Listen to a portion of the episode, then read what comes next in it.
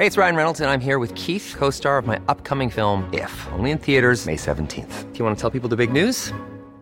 All right, I'll do. Sign up now and you'll get unlimited for $15 a month in six months of Paramount Plus Essential Plan on us. Mintmobile.com slash switch. Upfront payment of $45 equivalent to $15 per month. Unlimited over 40 gigabytes per month. Face lower speeds. Videos at 480p. Active Mint customers by 531.24 get six months of Paramount Plus Essential Plan. Auto renews after six months. Offer ends May 31st, 2024. Separate Paramount Plus registration required. Terms and conditions apply if rated PG.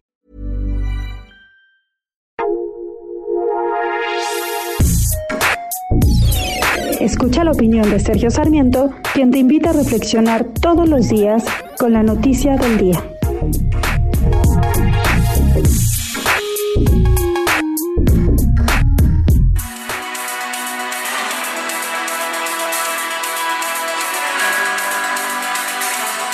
Uno de los puntos positivos de la estrategia del presidente Andrés Manuel López Obrador en el combate al COVID-19 es que no ha tratado de violar los derechos humanos, las garantías individuales.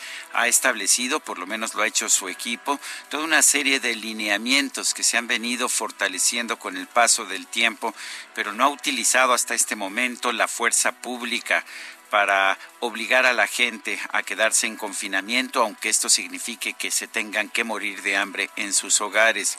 Esto me parece que es aplaudible y se lo aplaudo al presidente López Obrador.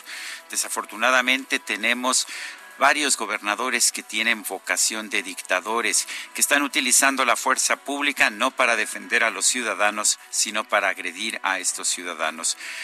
tenemos casos como el de Claudia Pavlovich, la gobernadora de Sonora, ahora también Enrique Alfaro, el gobernador de Jalisco, y aparentemente Silvano Aureoles va a hacer lo mismo en Michoacán a partir de hoy. ¿Qué van a hacer?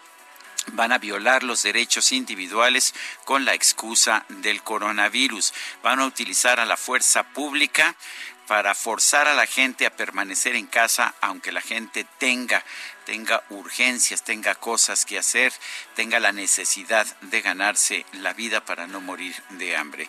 Me parece lamentable que en este momento sigamos teniendo gobernadores de esta naturaleza y más lamentable me parece que haya tanta gente que les aplaude que de esta forma violen los derechos humanos. Yo soy Sergio Sarmiento y lo invito a reflexionar.